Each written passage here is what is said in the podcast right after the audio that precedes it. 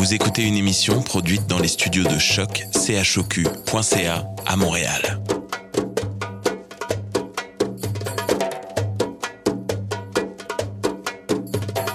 Bienvenue à Radio Dodo, une émission dédiée aux tout petits enfants en difficulté. Radio Dodo est neutre et patronnée par la Commission canadienne pour l'UNESCO. مرحبا بكم في راديو دودو إذاعة عالمية من أجل كل طفولة الذين عاشوا الصعوبات راديو دودو مبادرة حيادية تحت رعاية الهيئة الكندية اليونسكو Welcome to Radio Dodo, a radio dedicated to all children in difficulty. Radio Dodo is neutral and patroned by the Canadian Commission of the UNESCO. Vous écoutez Radio Dodo. You're listening to Radio Dodo. Dismao Radio Dodo. In this time of confinement due to the coronavirus, all the recordings are made by mobile phone, which can alter the quality of the sound. Thank you for your understanding. Hurry, gallop, Frederick, gallop! Go faster, we must get to the tower ahead of us and save the prince. The evil ogre has taken him prisoner. Go faster, come on, let's go! Oh no, what the hell is that? Frederick, is that lava? Oh no, it's not. Look, there's a bridge. I know, I know. I'm scared too. Whoa, whoa, stop it. We can do it. Just trust me. Let's go, let's go, let's go. Just gallop. Ari, Ari, wake up.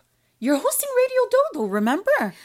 Oh, yes, sorry. Good evening, friends. It's Ari Sky. Excuse me, I was in my imaginary world.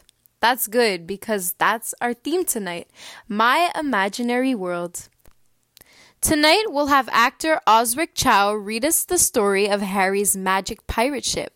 Maha sends us a message of love from Algeria. Selma reads Alice in Wonderland for us, and Sarah will tell us about time travelers.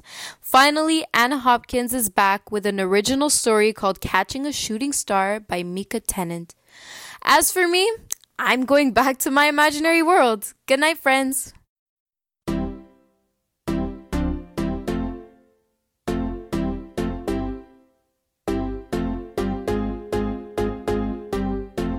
Sometimes when I'm feeling low, I know I can use my imagination. Come on now, imagine with me. Together we'll play happily when we use our imagination. Let's pretend this bed is a boat. Let's pretend that chair is a rocket ship. We can go anywhere we want use our imagination. We can fly to the moon, set sail on the ocean blue. We can be anything we want to be when we use our imagination. Clap your hands, sing along with me. It's so fun to see what we can imagine.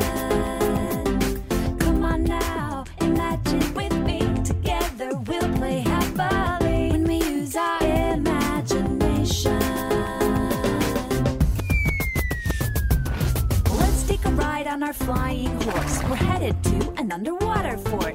Look, a tunnel on the ocean floor. Now we're back to my front door. Hey, there's a chipmunk waving from a tree. Wanna come to my party? When we arrive, what do we see? It's a chipmunk tea party! when we use our imaginations,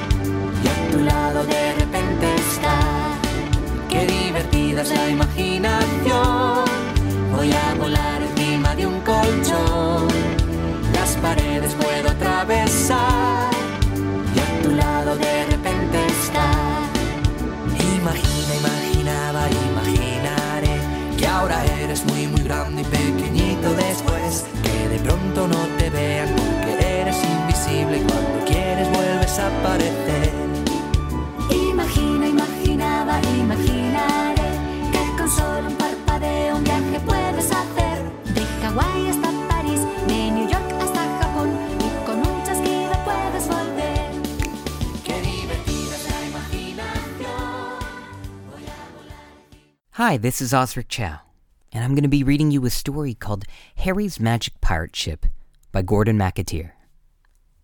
There once was a little boy called Harry, whose dream was to have his very own pirate ship and sail around the seas, finding treasure that had been lost a long, long time ago. Harry always spent his weekends with his grandma and granddad. His mummy would drop him off every Saturday morning at 9 o'clock on the dot and pick him back up on Sundays at 6 o'clock just after tea time. Grandma and Granddad's house was a big old farmhouse with a big garden and was next to a meadow full of lovely flowers. At the bottom of the garden stood Granddad's workshop and an old shed. One sunny Sunday morning, Harry was sitting at the table with his granddad having breakfast and told him that he had a dream the night before that he was captain of a pirate ship searching for lost treasure. Granddad said to little Harry, Well, to find any lost treasure, pirates, you need a treasure map. Pirates can't go anywhere without a map. So little Harry and his granddad spent all that sunny afternoon making a map to find the lost treasure. There were a lot of dangers for pirates searching for treasure, and by the time they had finished, the map showed sharks and quicksand and other pirates little Harry would have to overcome. Harry's mom arrived to take him home, and he gave his granddad a hug goodbye, and off he went, still thinking about the pirate ship and the lost treasure. The next day, Harry's granddad decided he would start building Harry's pirate ship from his dream to surprise him with the next weekend. It would take him a long time, so Granddad got straight to work. Granddad knew he needed lots of wood to build a fantastic pirate ship, and looking in the garden, he saw his old shed that had been standing there with only bits of junk in it for years. That's it, Granddad thought to himself. I can use the wood from the old shed. Granddad opened the shed door to find an old car steering wheel from a car he'd had many years ago, and also an old bell that he used to hang on the shed door. Granddad thought they would do for the pirate ship, so he put them to one side and started to pull down the old shed.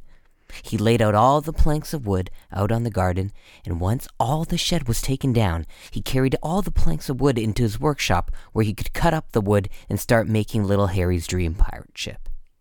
Granddad worked on building the pirate ship for the next few days, getting up early each morning and only stopping when Grandma would shout down the garden, Your tea is ready!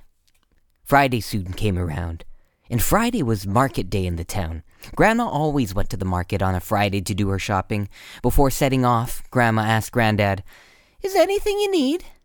Yes, Granddad replied. There is a stall on the market that sells flags. Please, could you look for a big pirate flag to put on top of Harry's pirate ship? Off Grandma went to the market with her shopping bag and a list of all the things she needed. It was soon time for Granddad to paint the pirate ship and to fit the old steering wheel he had found in the shed. Granddad fixed the wheel to the front of the pirate ship and the old bell on the back. I knew the bell would come in handy and give little Harry something to ring if he got into danger on his dream pirate ship. Granddad found some old rope and some old bedding at the back of his workshop, which he would use to make a sail for the ship. All he needed now was for Grandma to return with the pirate flag so he could place it at the top of little Harry's pirate ship. Saturday morning was the day of the big surprise for little Harry, and at nine o'clock on the dot, he came running down the path with a big smile on his face. The first thing Harry said was, Hi, Grandma! Wh- where's Granddad? He's down in the garden, Grandma replied. But before you set off, don't I get a hug? Oh, s- sorry, Grandma, said Harry, and he gave his grandma a big hug and he ran off to find his granddad. Granddad was standing at the front of his workshop when Harry ran up to him and gave him a hug. Harry asked, Have you still got the treasure map, Granddad? I have, replied Granddad. And I also have a big surprise. Granddad pulled open the big door of his workshop for Harry to see his dream of a pirate ship had come true. Wow, said little Harry. Is that mine? Harry's eyes lit up, and he had the biggest smile a little boy could ever have. Oh, thank you, Grandpa. My dream has come true. Granddad pulled the pirate ship out of the workshop and onto the meadow so Harry could start to play at being the captain of his ship. Little Harry climbed up into the ship and started steering the way and ringing the bell to warn the other pirates that he now had his ship and was setting off to find the treasure.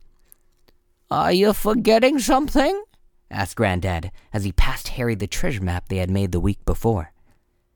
Granddad returned to the farmhouse and made a cup of tea. He sat at the table reading his newspaper, feeling very happy and proud that he had made Harry's dream pirate ship. Harry was on his ship shouting orders to his crew when all of a sudden the grass in the meadow turned from green to a deep sea blue, and his ship started bobbing up and down on the waves. Wow, thought Harry. It is a magic pirate ship. Now I can really go and find the lost treasure. So off Harry set on his voyage, holding the treasure map in one hand and steering the ship in the other. It seemed like he had been sailing for hours when in the distance he spotted what looked like an island. Harry set his course for the island, as he thought it would be a good place to bury treasure. After hours and miles of sailing, Harry finally reached the island. It seemed a lot smaller than when he had first spotted it from his pirate ship out at sea. It was only about the size of Grandad's back garden. Never mind, he thought.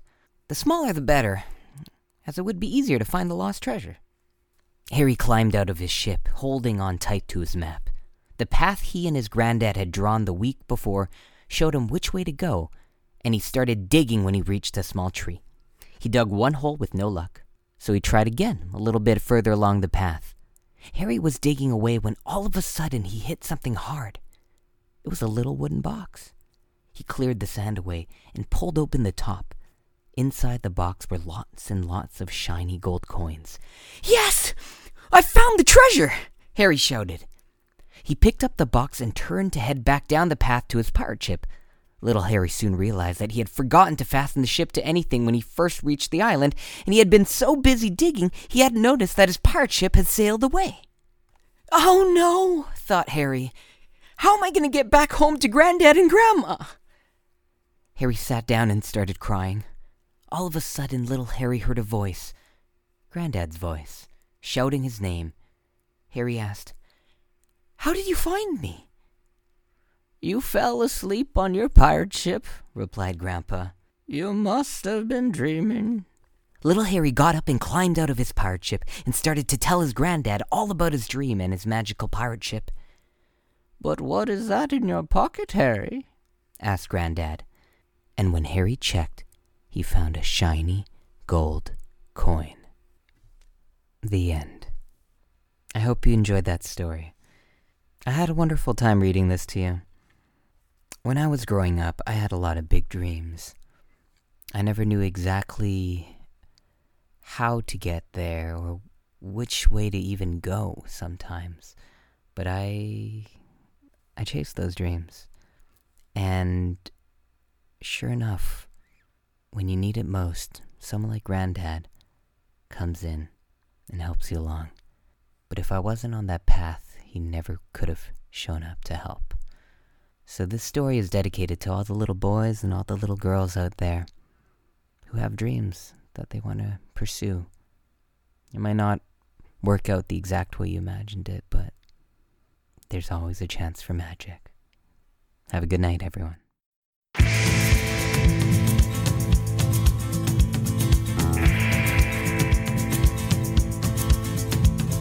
Cherchons le trésor, Cherchons le trésor, il est forcément caché dans un coin.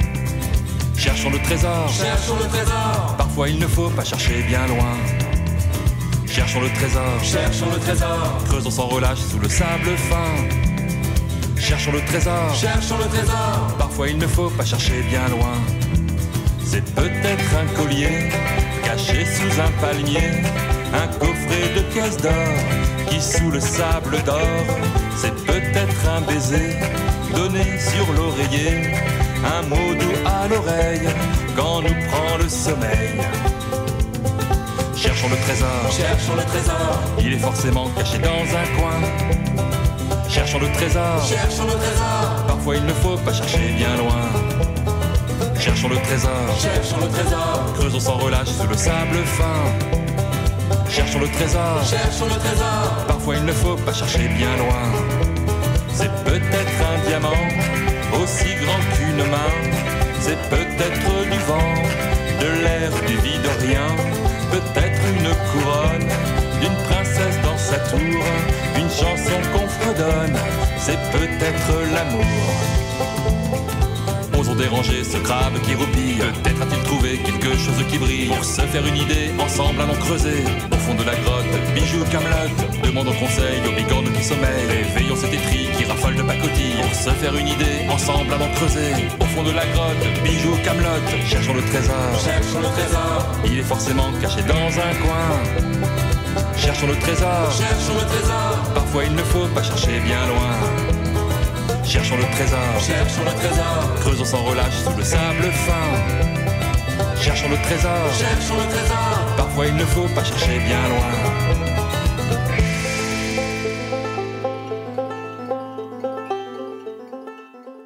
Hello everyone, my name is Meha and I'm 17. I live in Algeria and I would like to tell you that we are all thinking of you and we send you kisses.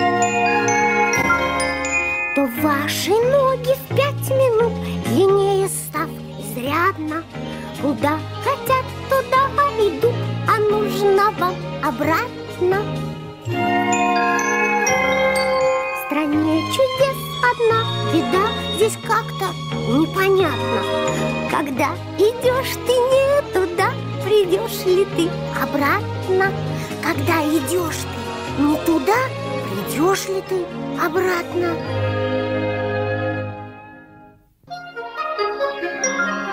Не зря дана нам пара рук, без них не жизнь, а мука.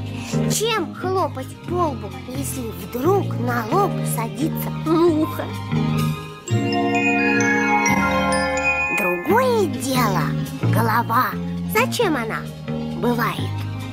Не колет трава, гвоздей не забивают. Хоть у одних она пуста, другим ее морочит, но каждый явно неспроста терять ее не хочет, но каждый явно неспроста терять ее не хочет.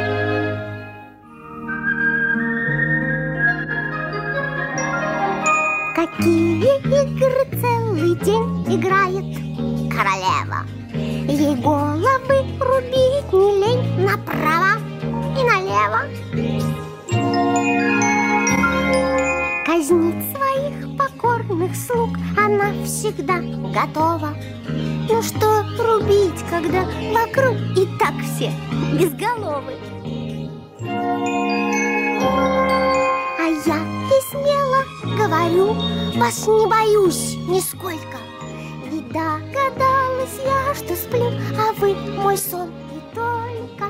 Ведь догадалась я, что сплю, а вы мой сон и только. Ой. Hi everyone, my name is Selma. I am 23 years old and I am from Algeria. I am going to read you a story of Alice in Wonderland from lovetolearn.com. Let's start! It was a warm summer day and Alice was getting bored sitting beside her sister, who had her nose buried in a book. Suddenly, a little white rabbit with pink eyes ran in front of her, shooting. Oh dear, oh dear, I'm late. The rabbit pulled a watch out of his pocket to check the time. He shook his hand, then disappeared down the rabbit's hole. I must find out why he is such a hurry, cried Alice. Filled with curiosity, she ran to the rabbit's hole and peeped through the entrance. The hole dropped suddenly, and Alice fell. When will I ever reach the bottom of this dreadful hole? she shouted, while falling helplessly downwards.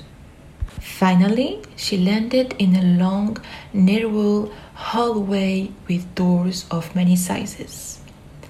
On a tree lantern table, Alice found a tiny gold key and a green bottle that said, Drink me. This key must fit one of the doors, she said. It is the one behind the table, she cried, but I am too big to fit through such a little door. Maybe the potion in that bottle will help me, she decided, and she drank it. Alice began to shrink until she was no bigger than a doll. She opened the door and quickly ran through it. What a splendid garden! she exclaimed. Why am I no bigger than the insect that grew on those flowers? But the excitement soon wore off. Alice grew bored with her teeny size. I want to be bigger again, she shouted. Her shout started the white rabbit, who ran past her again. Mistaken, mistaking her for his mind, he ordered, Go to my cottage and fetch my glovers and fan. Alice was confused by the rabbit's behavior. Maybe I will find something at the cottage to help me, she said helpfully. A piece of chocolate cake was kept on a table by the doorway.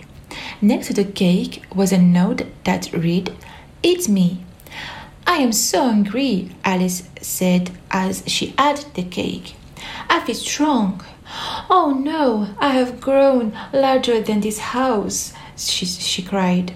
Get out of my way! You are blocking the door, shouted the white rabbit. Alice managed to pick up his fan. Immediately she began to shrink. Oh, I will never get back to the right size, Alice cried. She went looking for help. Soon she saw a green caterpillar dressed in a pink jacket. He was sitting on the, t- on the top of a large mushroom, smoking a bubble pipe. One side makes you bigger, the other side makes you small, he said to Alice before slithering away. One side of what? Alice called after him. The mushroom, silly, he answered. Alice ate a piece of the mushroom. Thank goodness I am growing, she cried. But which way do I go? That path leads to the Mad Hatter. The other way leads to Lee Mortar, said a voice. Alice turned to find a small, a smiling Cheshire cat in a tree. I will see you later at the Queen's croquet game, he said before disappearing. Alice walked down a path. How lovely! A tea party, she threw. There is no room for you, shouted the Mad Hatter. You may stay if you answer my riddle. Alice smiled. She loved riddles. After several riddles, Alice became confused. Every time I answer, you ask a question, she told the Mad Hatter. We don't know any answers, he gurgled. This is a waste of time, scolded Alice. The others ignored her. They were trying to wake the Dormouse. Alice continued her walk. She found herself in the middle of a field where the Queen of Hearts was playing croquet. Her guards and gardener were shaped like cards. One gardener had planted white roses by mistake and then painted them red. Off with their hands, shrieked the queen. I hate white roses. Have you ever played croquet? The queen asked Alice. Yes, Alice timidly answered, but I have never used a flamingo or a head hood. Play with me, ordered the queen, and let me win, or I will have your head. Alice tried her best to play well, but she had trouble with her flamingo. Off with her head, cried the queen. Just then a trumpet sounded at the distance, calling a court to session. Everyone rushed into the courtroom. Court is now in session, announced the white rabbit. Will Alice please come to the stand? Alice took the stand and looked at the jury box where the Marsh Hare and the, and the Mad Hatter was making noses. The Dormouse slept and the Cheshire Cat smiled at her. What is going on? asked Alice. You are guilty of stealing the delicious heart shaped tarts, accused the Queen, and now you must be punished. Off with her head, off with her head, yelled the Queen. How silly, replied Alice. I did not have the slightest idea what you are talking about. I was only playing croquet. Alice felt someone touch her shoulder. Wake up, you have been sleeping for too long, said her sister softly. I had a strange dream, said Alice. She told her sister about the white rabbit, the mad tea party, the Queen of Hearts, and the trail. But her sister wasn't paying attention. You are reading again, mumbled Alice. As she stretched, Alice saw a little white rabbit with pink eyes scurry behind a tree. This is the end of the story of Alice in Wonderland. I hope you had fun with me. I send you big kisses and wishing you a good night, friends.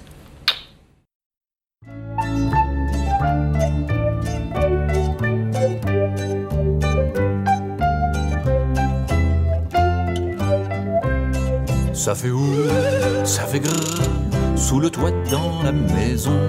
Ça fait oui, ça fait toc, y a des bruits dans le plafond.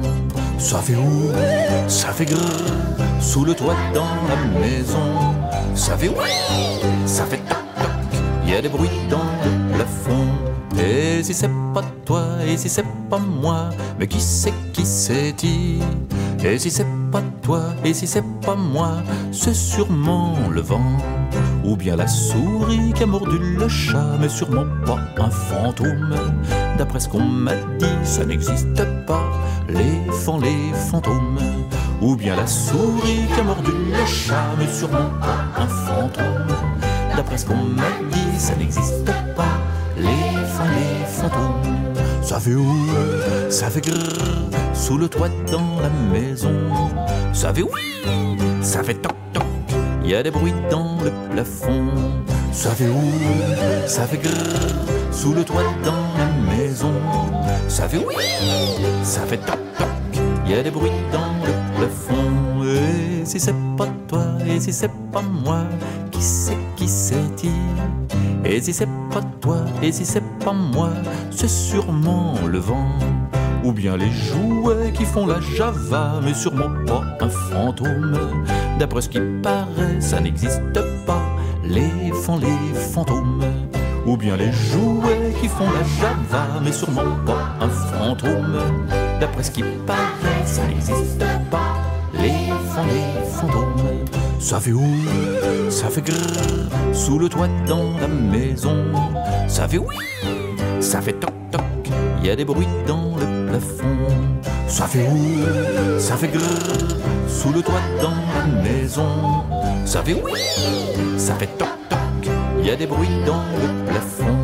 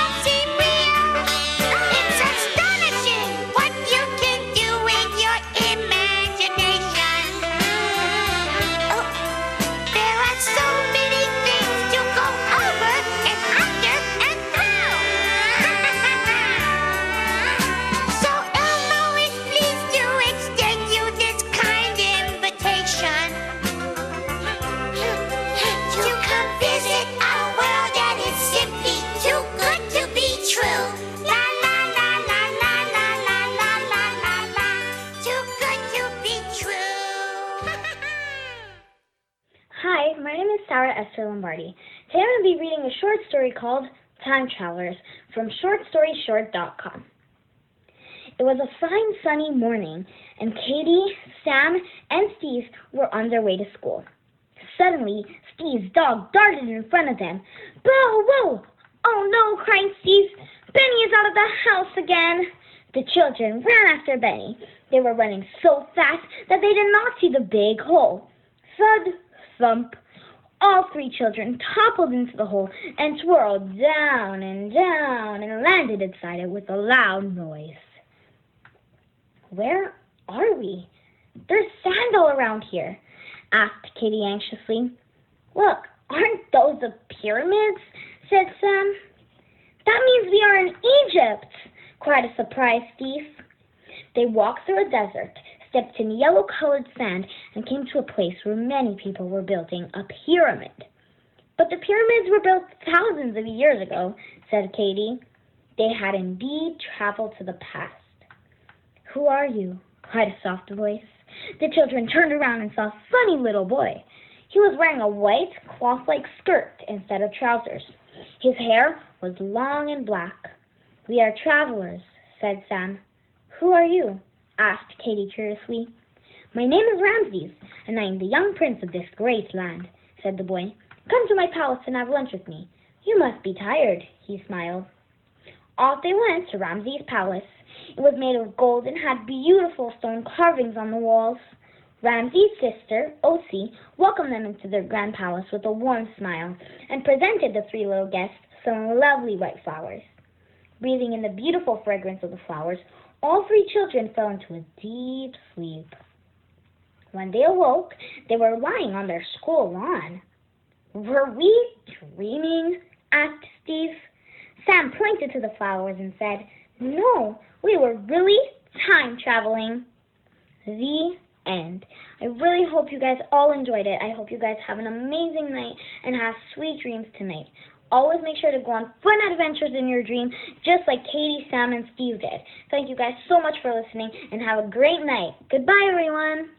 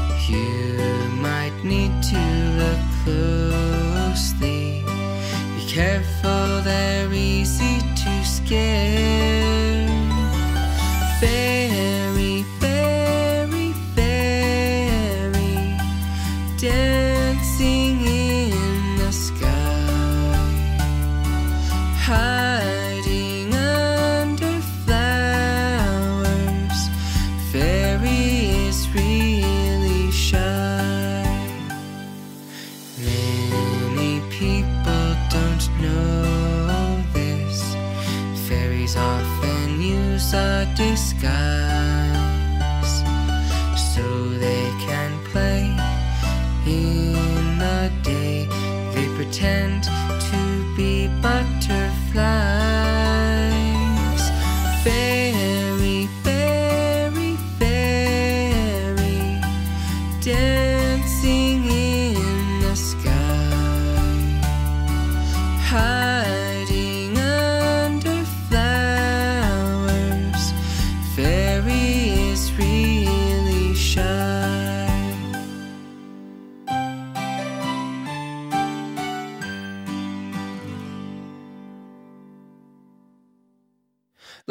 again.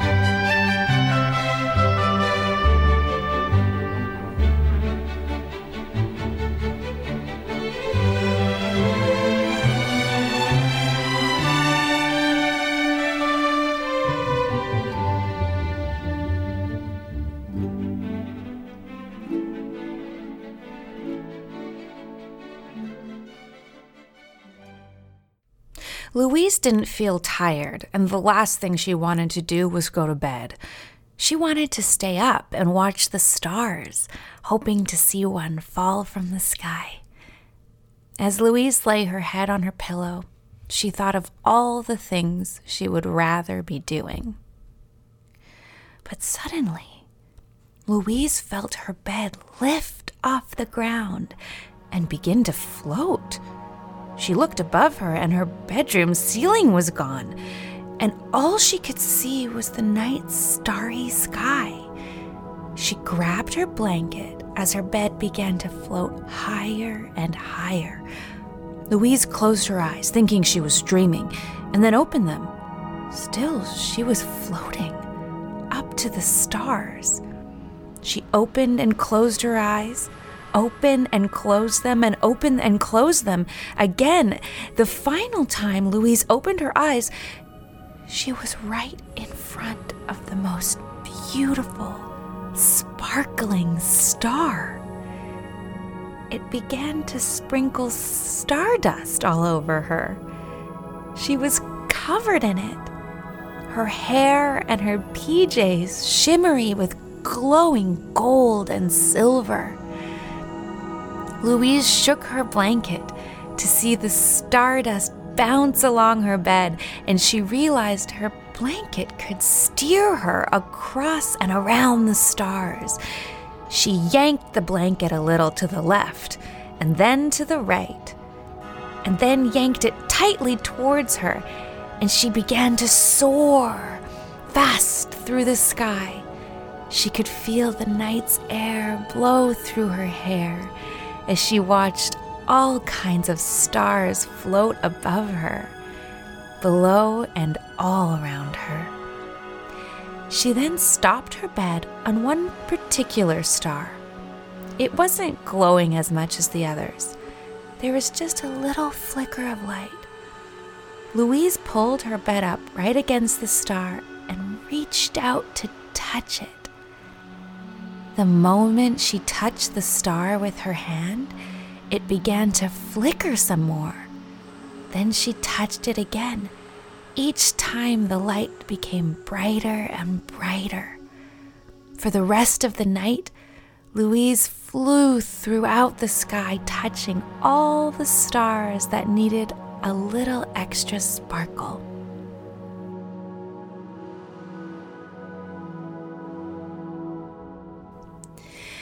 Come morning, Louise found herself back in her bedroom. She looked up, and there was her ceiling.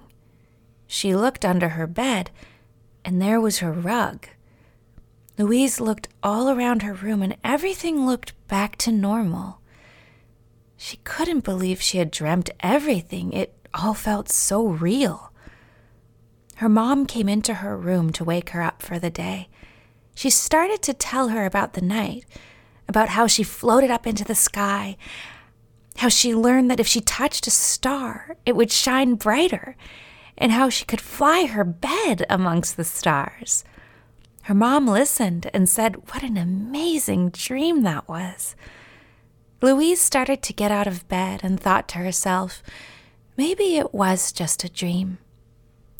As she placed her feet on the rug, a sprinkling of stardust floated onto her feet. When Louise bent over to take a better look, more and more stardust fell all around her.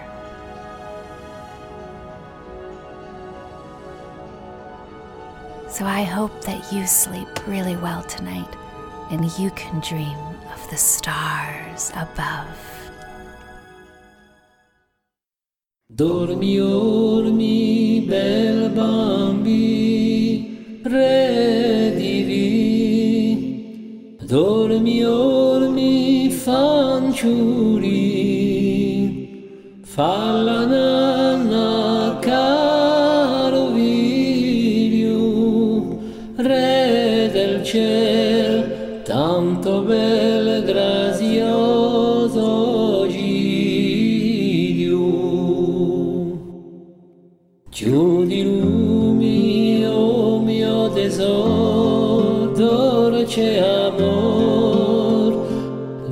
está.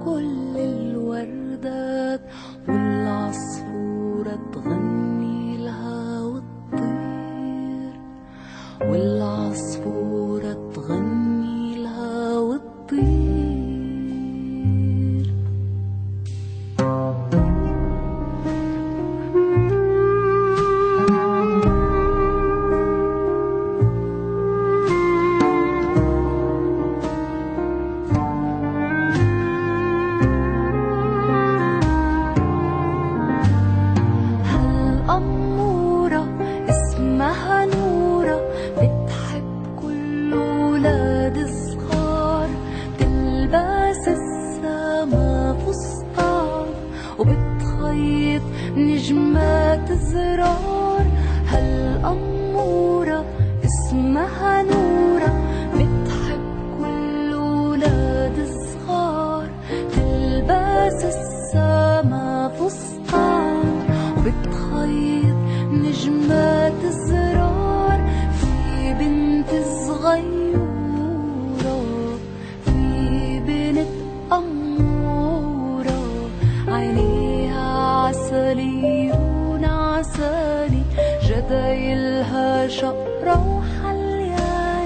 A.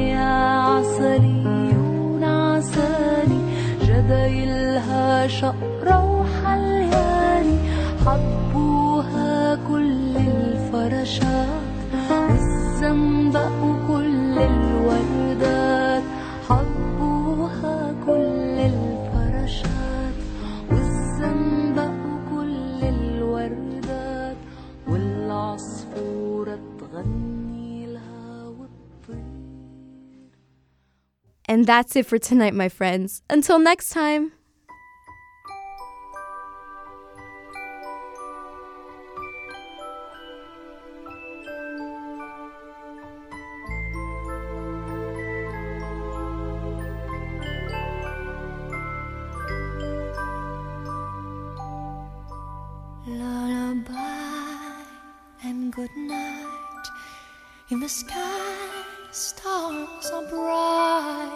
around your head, flowers gay, set your slumber till day. Lullaby and good night. In the sky, stars are bright. Round your head, flowers gay, set your slumber till day. Close your eyes now and rest. May these hours be blessed. Close your eyes now and rest. May these hours.